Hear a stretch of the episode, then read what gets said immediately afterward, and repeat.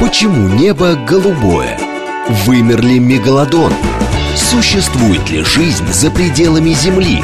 Почему чешется укус комара? Об этом не рассказывают в школе, но все это хотят знать и дети, и их родители. Авторская программа детского популяризатора науки Александра Толмачева «Все обо всем». Ведущий отвечает на вопросы детей и их родителей в прямом эфире. «Все обо всем». Программа без возрастных ограничений. Добрый день, дорогие друзья! В эфире радиостанции «Говорит Москва» Александр Толмачев и познавательная передача об окружающем мире для всей семьи «Все обо всем». Я отвечаю на вопросы детей, которые ребята задают мне в моем телеграм-канале Дед Лектор. Чтобы меня найти в Телеграм, нужно набрать Александр Толмачев или Дед Лектор. Отыщется у вас самый численный канал, там больше 138 тысяч подписчиков, вот, и, и там есть бот в, на канале, и можно ему задавать вопросы. Я давно не был в эфире, давно не был в трансляциях, и у меня накопилось много-много вопросов, их настолько много, что я решил э, в сегодняшнем эфире выбрать несколько, да, то есть э, не все, разумеется, там их э, по порядка двух сотен пришло за последние три недели, вот, поэтому я буду отвечать на самые интересные вопросы. Я даже решил сегодня не указывать имена э, ребят, которые вопросы эти задавали, для того, чтобы не было очень обидно тем, чьи вопросы не прозвучат, потому что получается, что большинство как раз не прозвучит. Но я выбрал такие вопросы, которые так или иначе интересует всех просто в силу э, моего опыта работы с детьми, с их вопросами об окружающем мире, я могу уже выбирать те вопросы, которые действительно вызывают максимальный отклик, поэтому давайте переходим к делу. Я отвечаю на вопросы детей, которые мне задали ребята. Открываю их.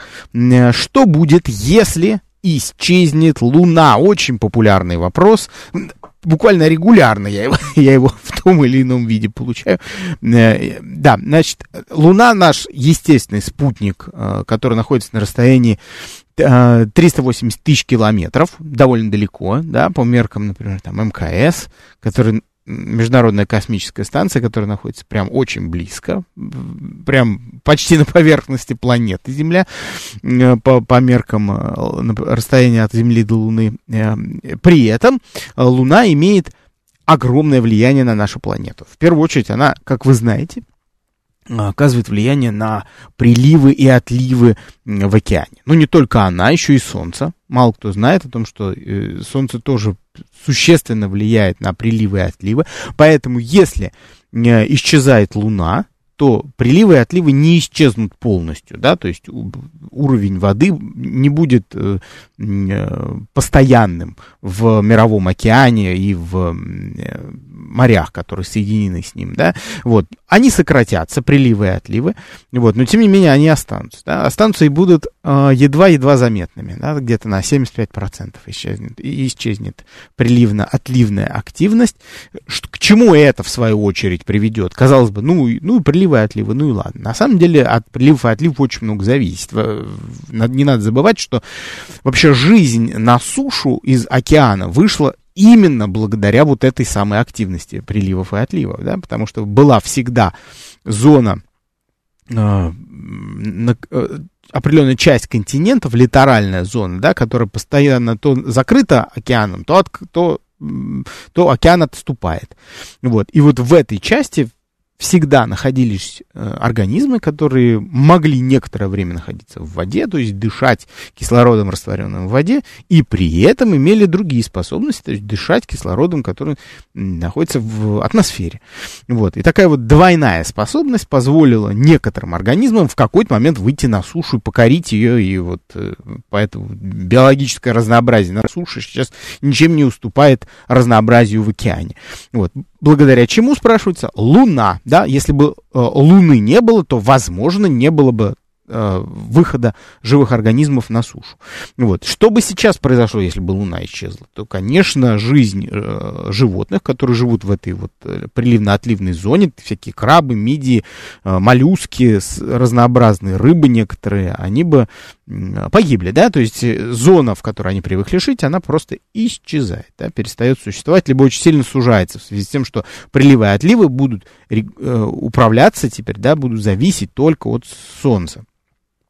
Помимо этого, нужно понимать, что э, э, фаза Луны удивительным образом влияет на, некоторых, на некоторые живые организмы. Во всяком случае, для некоторых обитателей коралловых рифов доказано, что они размножаются там определенным образом. Это связано с э, фазами Луны. Поэтому, если бы Луна исчезла, то непонятно, каким образом а, повели бы себя некоторые беспозвоночные, в частности, вот, зависящие от а, лунных фаз.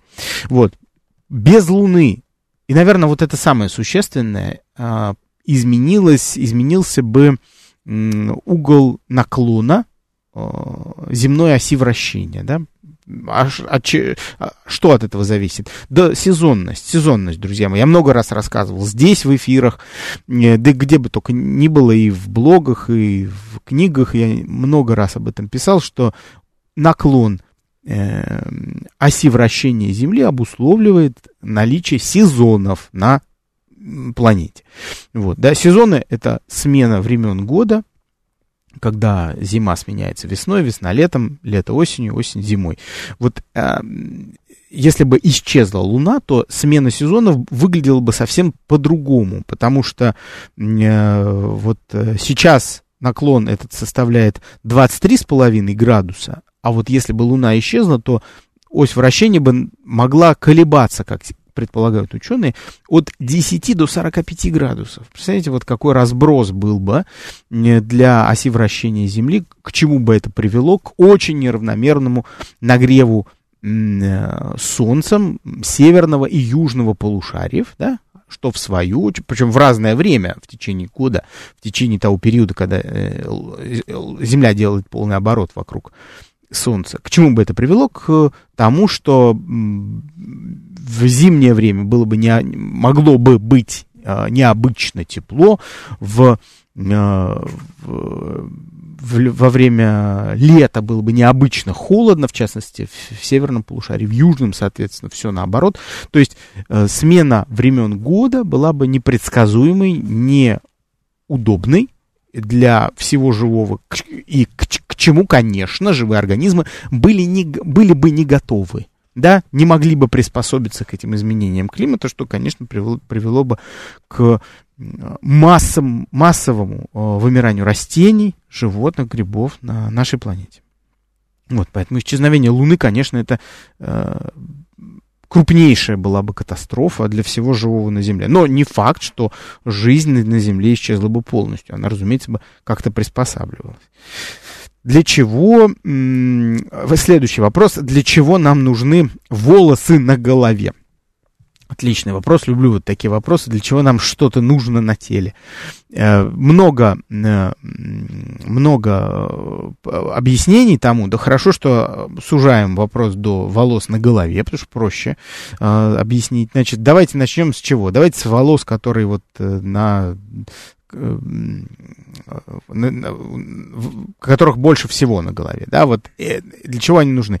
Во-первых, они, конечно, регулируют температуру для в целом, для, для всей головы. Что это значит?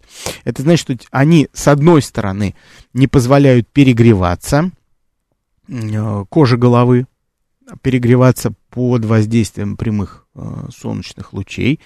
Э, с одной стороны. Почему? Ну, потому что они фактически создают тень, поскольку свет не проходит через шапку волос вот это вот. С другой стороны, они э, не позволяют переохладиться коже головы. Почему? Опять же, потому что под волосами, в их э, ближе к коже, находится некая прослойка воздуха, которая не связана, ну, почти не связана с атмосферой, в результате этого там всегда немножко теплее в волосах. Потому что кожа головы в результате обильного кровоснабжения, она постоянно отдает много тепла вот именно в волосы, и волосы удерживают это тепло. Получается такая шапочка, которая э, поддерживает постоянную температуру для головы. Для чего это нужно? Потому что э, как бы организм сам защищает себя от переохлаждения и перегревов. В принципе, довольно просто. С другой стороны, э, волосы помогают, способствуют тому, чтобы э, кожа, на голо... кожа головы не пересыхала. Да?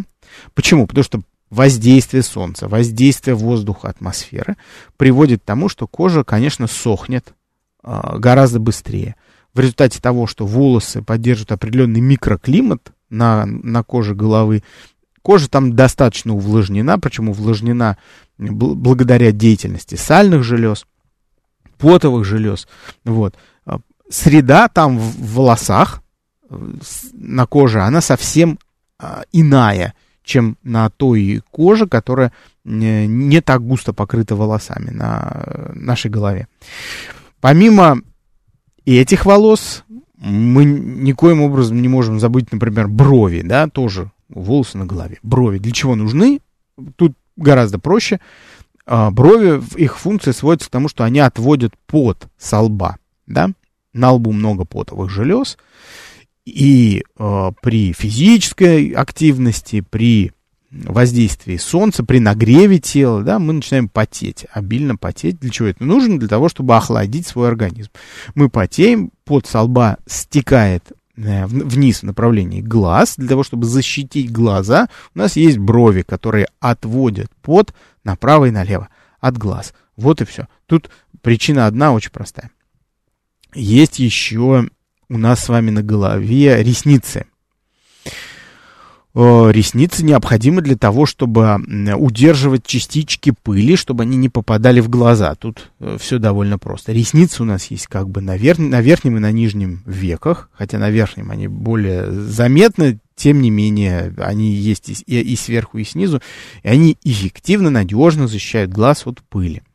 Есть у мужчин волосы на лице а, то есть борода, другими словами, в зависимости от того, как муж, мужчина стрижется, у него могут быть усы, борода, либо и усы, и борода. Для чего эти волосы необходимы? Они отличают мужчину от женщины. Главная роль э, их состоит в том, чтобы отличить мужчину от женщины. Тут также функция, как, э, как у львиной гривы, да, то есть если у наших с вами далеких-далеких предков, которые жили э, тысячи лет назад, были мужчин, в частности, бороды густые, э, густая шелковистая такая прям здоровые волосы, да, на, на, в бороде, да, это указывало неким образом на то, что этот мужчина э, сильный, здоровый, готовый иметь потомство. И по тому, как выглядит его бородатое лицо, можно было бы, женщина могла бы оценить его как потенциального партнера для себя.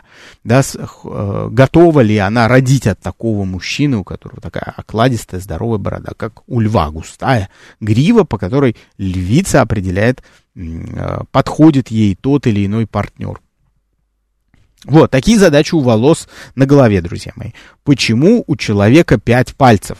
Люблю тоже этот вопрос. И тоже он довольно популярный. Э, у человека, э, как известно, на руках и ногах по пять пальцев. И связано это с тем, что, ну, непосредственно у человека, связано с тем, что предки человека, приматы, да, имели такое же количество пальцев на руках и ногах. Если двигаться дальше, то их предки тоже имели такое количество пальцев на э, передних и задних конечностях. Итак, мы с вами добираемся до земноводных, которые тоже имели такое количество э, пальцев на конечностях. И то же самое касается рыб. Мы добрались до рыб, и здесь мы сейчас с вами остановимся на рыбах, потому что, а, по всей видимости, как сейчас считается, рыбы, с грудны, у ко- рыбы, которые дали начало первым сухопутным позвоночным, то есть амфибиям, да, имели на грудных плавниках по 5 а, лучей, да, вот, и э, исходя из этого мы делаем вывод, что количество пальцев на конечностях на сухопутных позвоночных зависит именно от этого. И это почти случайная цифра, потому что если бы было, например, 6 лучей, было бы по 6 э, пальцев на, на передних и задних конечностях. Но вы мне возразите. Вот, например, у лошади, вы мне скажете, где же там у нее пять пальцев-то? Да, действительно, в, в, в геноме лошади пять пальцев есть но геном включает нам только один палец, да, остальные редуцированы, их не видно. И это вот этот самый единственный палец, это ее опорный пальчик, на котором разрастается, э, разрастается ноготь, коготь или копыта, как мы его называем, да, на который опирается животное.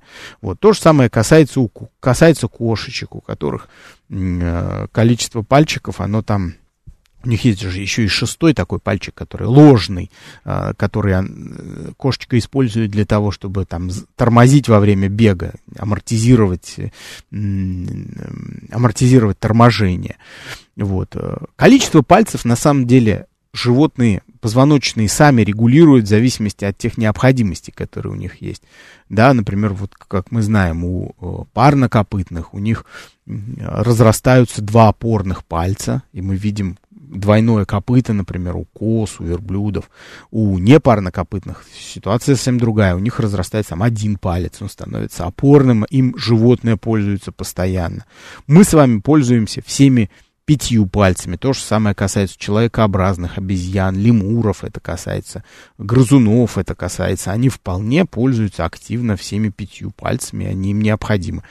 Таким образом, еще раз отвечаю, на этот вопрос, почему у человека пять пальцев, не только у человека, а у многих земных э, сухопутных позвоночных, это связано с тем, что э, наши далекие предки, которые вышли из воды, имели те самые пять лучей на э, своих, в своих плавниках. Да? В итоге у нас почти то же самое, только в пальцах. Так, друзья мои, следующий вопрос. Почему расстояние в космосе измеряют в годах?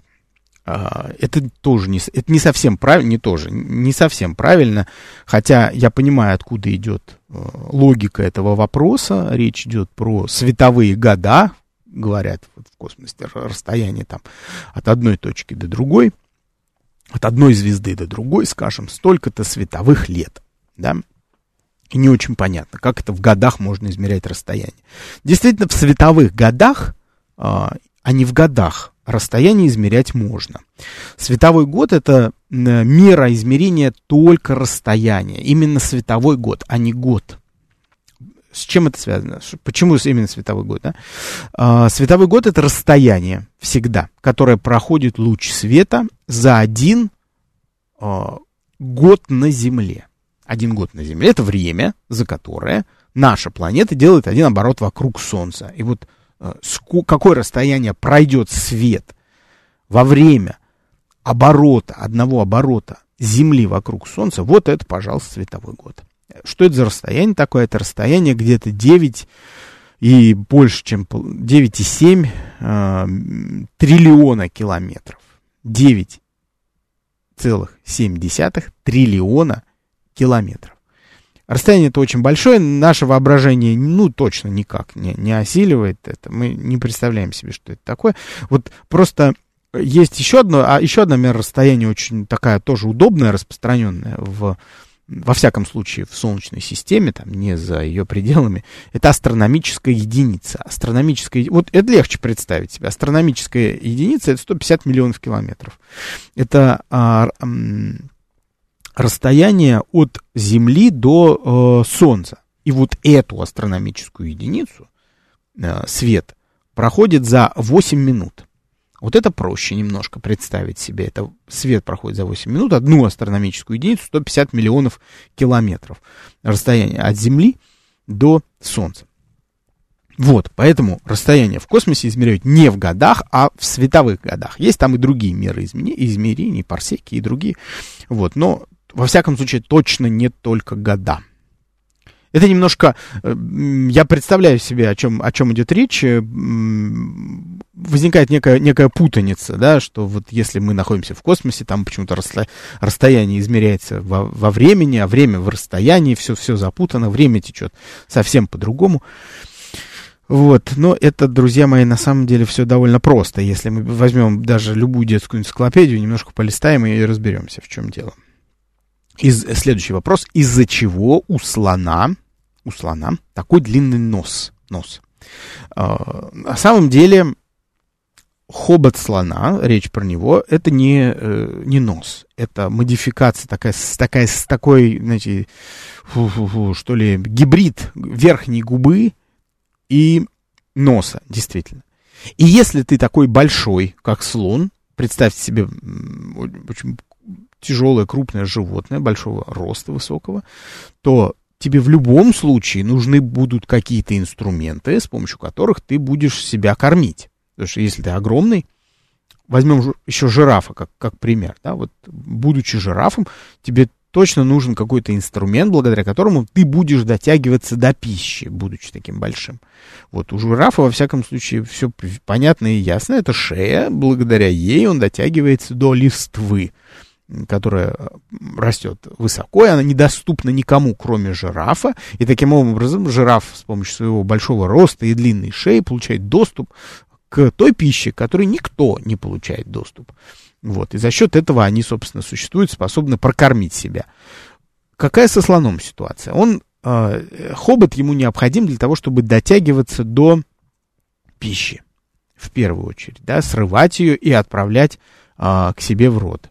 Это инструмент, с помощью которого э, слон взаимодействует со своими сородичами, с другими слонами.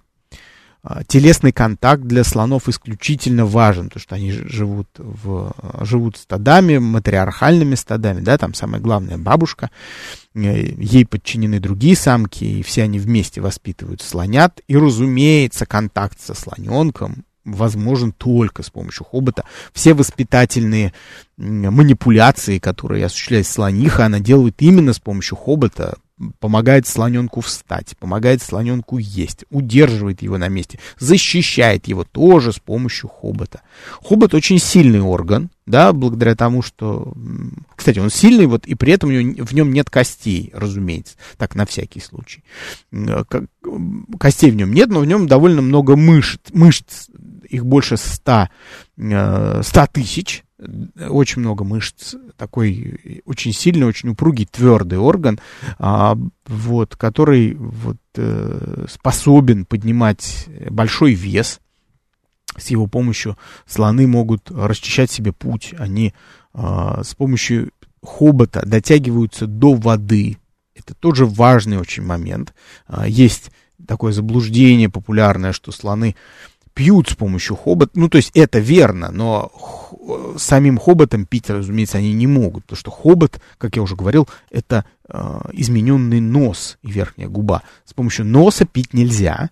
Ну, что будет, если мы с вами, как тоже млекопитающие, попробуем попить носом?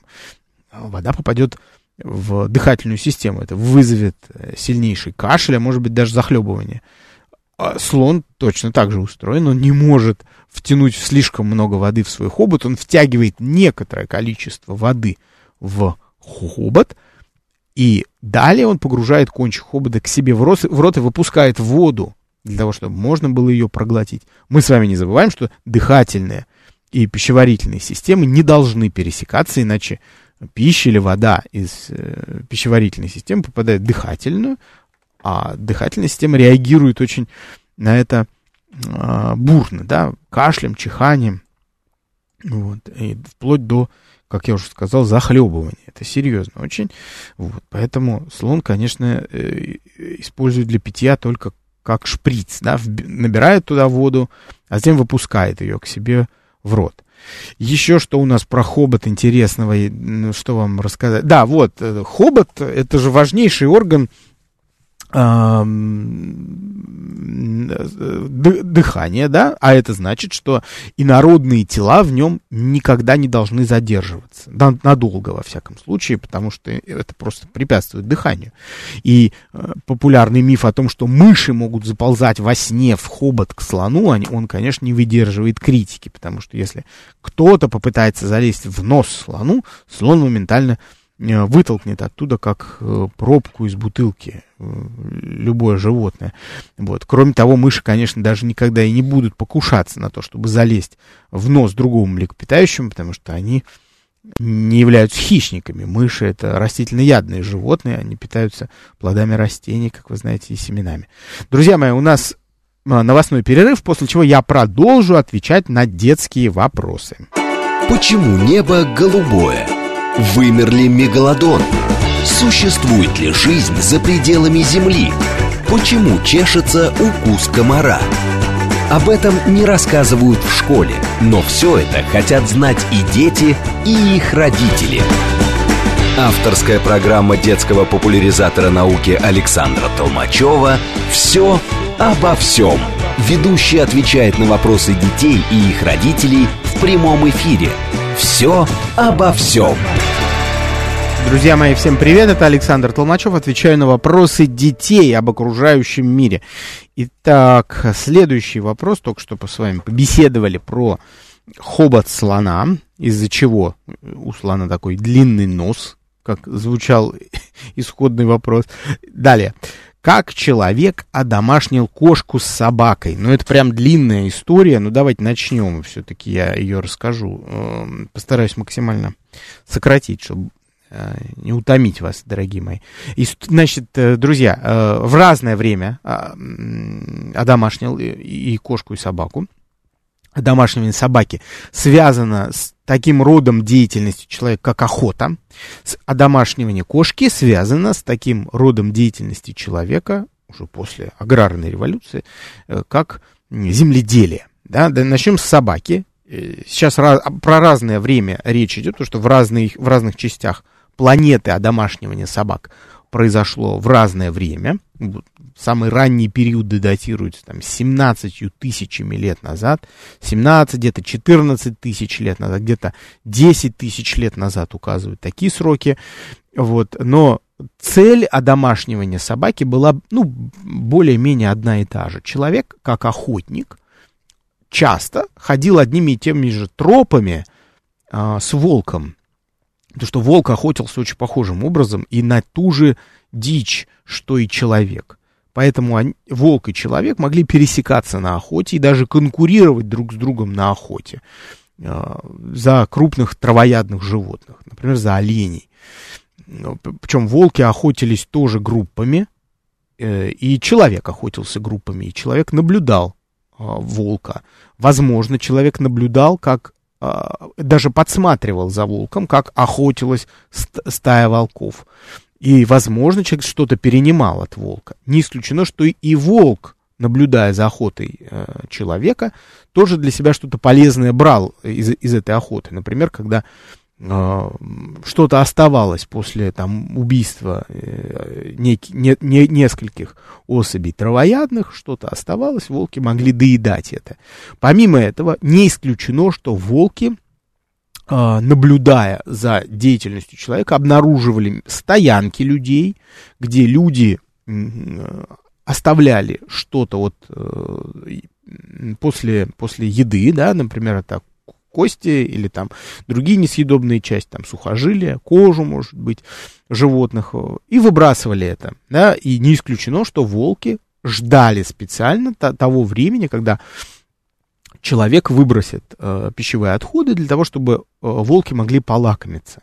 Фактически для волка стоянка человека стала местом, где можно э, безопасно и довольно э, просто прокормиться. Поэтому подходить близко к стоянкам человека для волка стало э, довольно обычной историей. Да? Волки стали некоторым образом даже держаться поближе к людям. Вот. А, при этом человек отмечал способности волка к охоте. Да? Его э, скорость, его физическую силу, выносливость большую.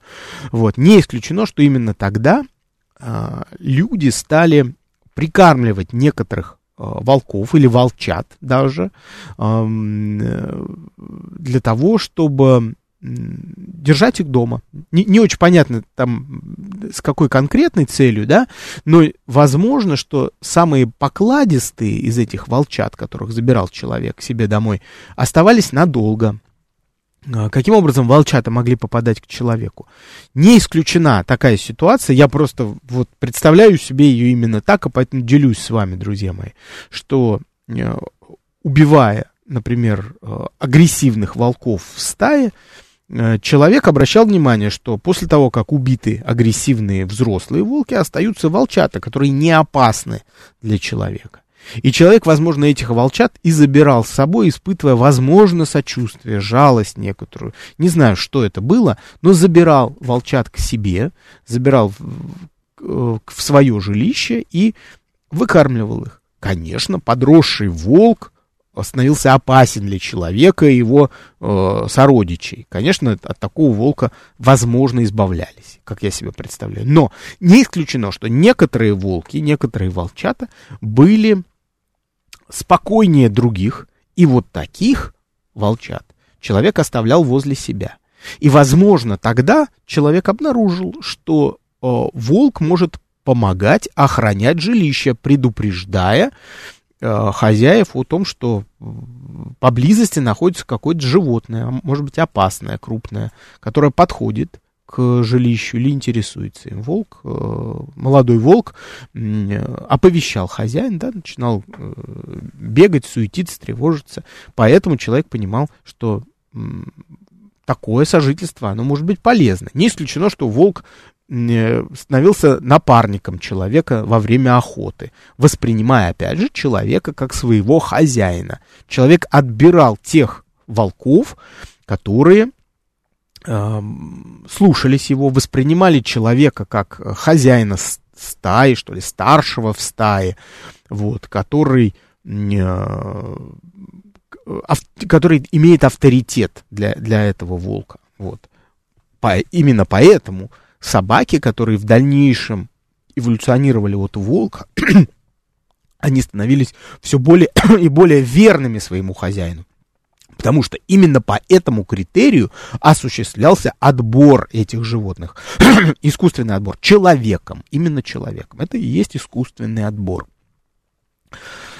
Таким образом, волк это помощник человека в первую очередь в охоте. В современном мире, конечно, собака это и друг человека, э, на эмоциональном уровне просто друг.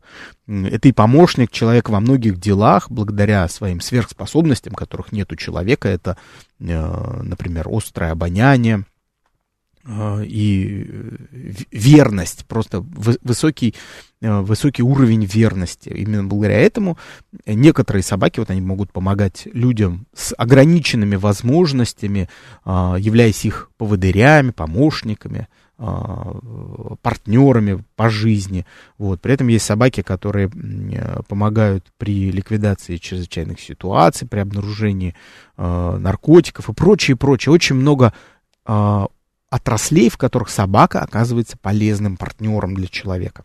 А, теперь про кошек. Значит, одомашнивание кошек значительно позже. Почему? Потому что уже человек становится земледельцем. Человек сначала был охотником и собирателем, а потом человек позже стал земледельцем. Поэтому одомашнивание кошек, оно вот датируется где-то 6-7, где-то 5 тысяч лет назад когда человек уже начал выращивать сельскохозяйственные растения, собирать их, вот, накапливать их для э, того, чтобы готовить из них пищу для большого количества людей, не только для себя и, и, и своей общины, а для большого количества людей. И здесь понадобились хранилища для, э, для плодов растений, для э, семян растений, для зерна.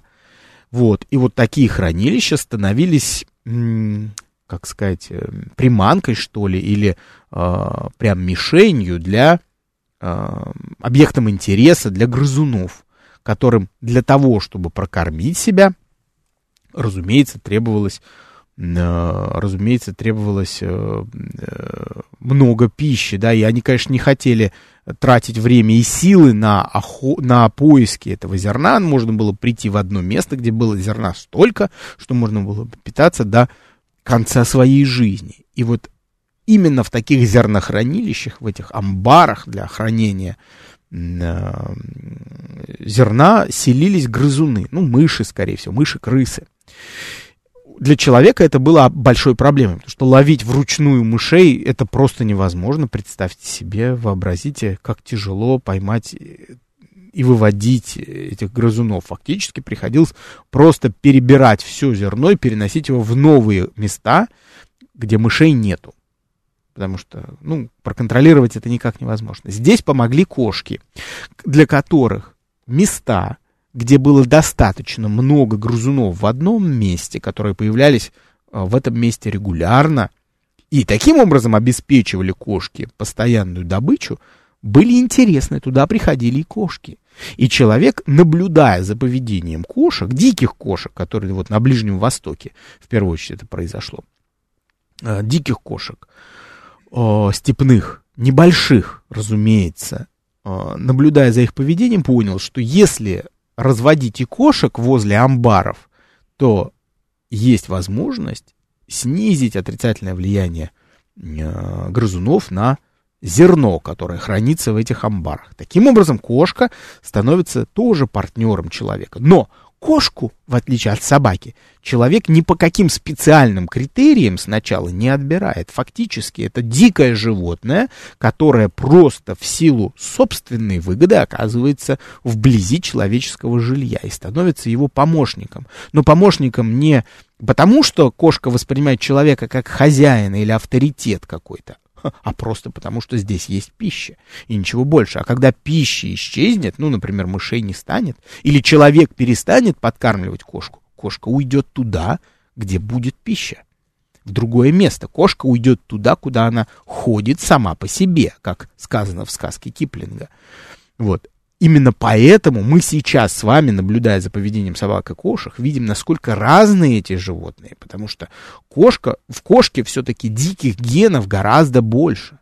Нет, человек, конечно, будет отбирать кошек по тем признакам, которые его интересуют, но это будет уже гораздо позже, это будет уже в средневековье, когда человек будет отбирать тех кошек, которые кажутся ему более красивыми, у которых есть какие-то любопытные и даже забавные свойства в теле, да, у них, например, короткая шерсть, или вообще шерсти нету или у них там морды длинные, или кисточки на ушах, или хвосты пушистые, или там кудряшки на шерсти, или что-то еще. Так появятся современные породы кошек. Но даже при этом мы должны понимать, что э, диких генов в этих домашних кошек кошка гораздо больше, чем, например, в собаках. Ну, по сравнению с волком, разумеется. Вот так. Следующий вопрос. Почему касатки не холодно в Арктике без шерсти? Потому что касатка это, как известно, млекопитающее. Млекопитающих почти у всех есть шерсть.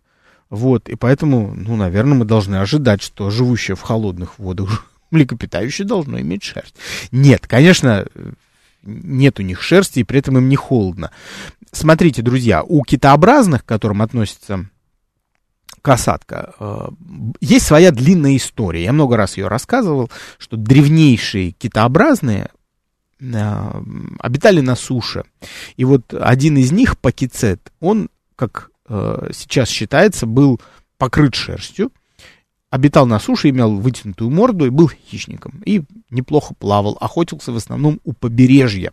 Ну, в дальнейшем его эволюция, эволюция этих животных, древних китообразных, складывается понятным образом. Они потихоньку уходят в воду, приспосабливаются к ней и в какой-то момент теряют э, связь с сушей полностью. Начинают жить в океане, дыша при этом э, воз, кислородом воздуха, задерживая дыхание.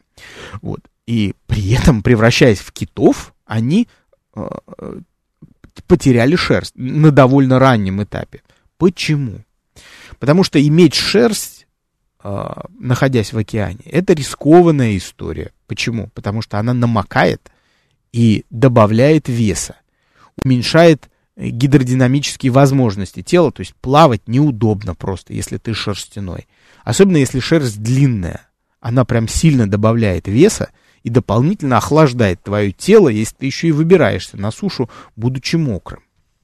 Поэтому, а, например, ластоногие, моржи, например, а, они, конечно, имеют шерсть, но обратите внимание, насколько она короткая у них. Да? Это совсем коротенький слой э, шерстки. Потеряв, утратив шерсть, которая могла бы, ну, как считается, да, их там согревать как-то, на самом деле никак она их не согревает, э, они стали развивать другие способности своего тела по удерживанию тепла. Если есть необходимость удержать тепло внутренних органов, не переохладиться в воде, которая э, ниже по своей температуре, чем температура атмосферы, этот вопрос, эту проблему можно решить как-то иначе. Например, просто накопив много жира и отрастив большую подкожную жировую прослойку, которая бы изолировала температуру окружающей среды от температуры внутренних органов. То есть внутри животного тепло, но это тепло никуда не рассеивается благодаря толстому слою жира. И вот по этому пути пошли китообразные. И ластоногие тоже. Вспомните, насколько жирными являются тюлени, например. Там, вспомните, не знаю, кольчатую нерпу, которая живет в Арктике, и жиром которой питается белый медведь. Был только благодаря этому самому подкожному жиру он живет. Если бы вымерли все нерпы со своим прекрасным жиром, он ведь не ест ее мышцы, мясо ее не ест, и кости не грызет. Его интересует только подкожный жир. Вот если бы они вымерли, то и белые медведи вымерли бы. Они очень сильно зависят от этих нерп кольчатых. А, по этому пути, видите, пошли и ластоногие. Но есть другие животные, которые живут в океане, например, каланы. Это такие, их называют выдры еще, гигантские выдры э, морские, да.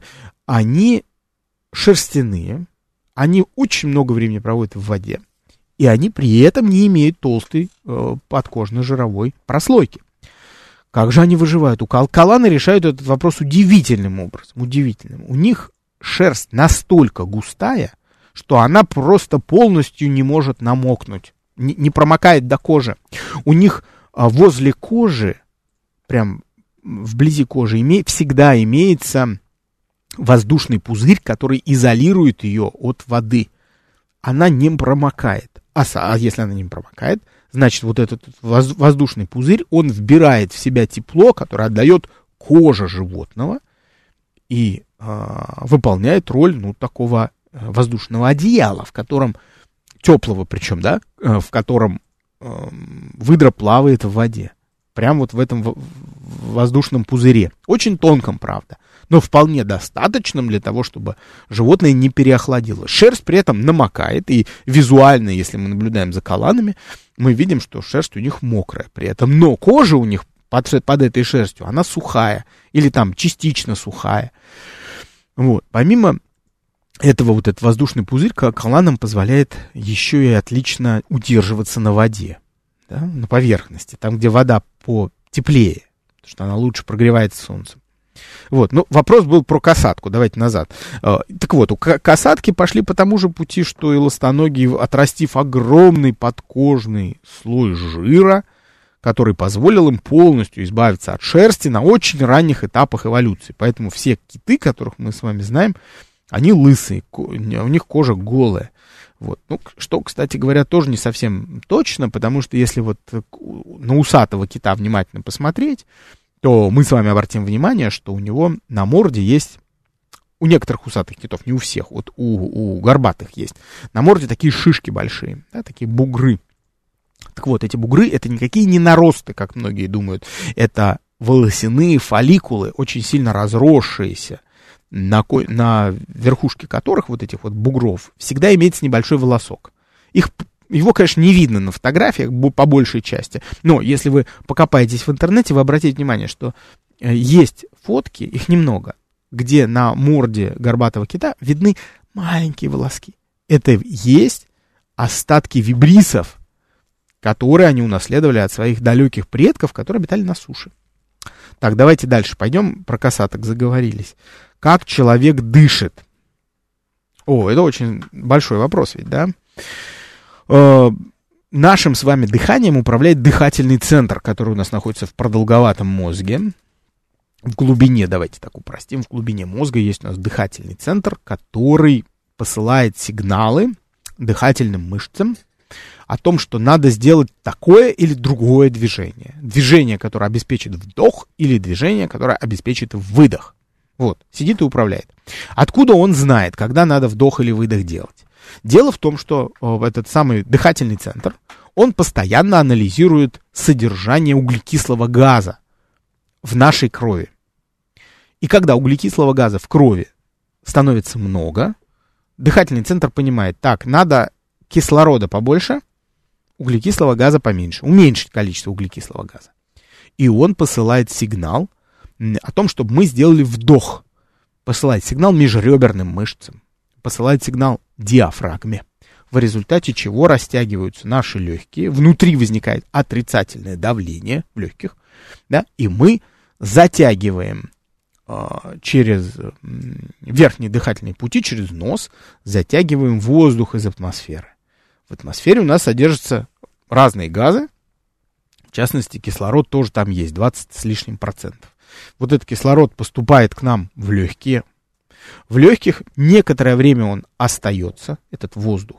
И кислород, который находится в этом воздухе, он проникает прямо через тончайшие мембраны альвеол. Это маленькие пузыречки, которые находятся у нас внутри легких и которые очень обильно кровоснабжаются, покрыты сетью кровеносных сосудов.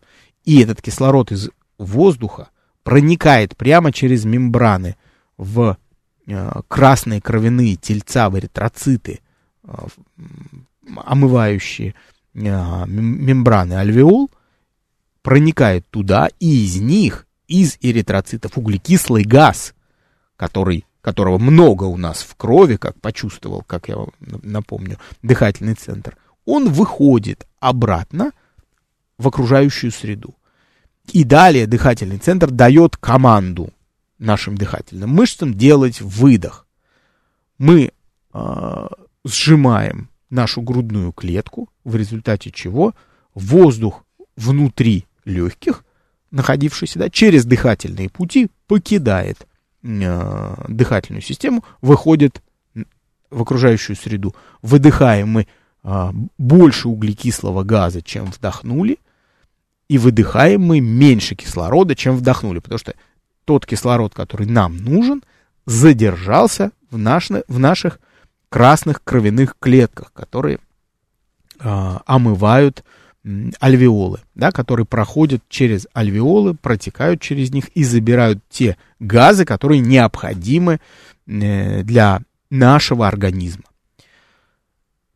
А, таким образом, кислород проникает в нашу кровеносную систему и благодаря кровотоку разносится по всем органам и системам, а, в, а в, на самом деле буквально до каждой клетки доносит некоторое количество кислорода, которое необходимо той или иной клетке для жизни. Вот, для того, чтобы она существовала.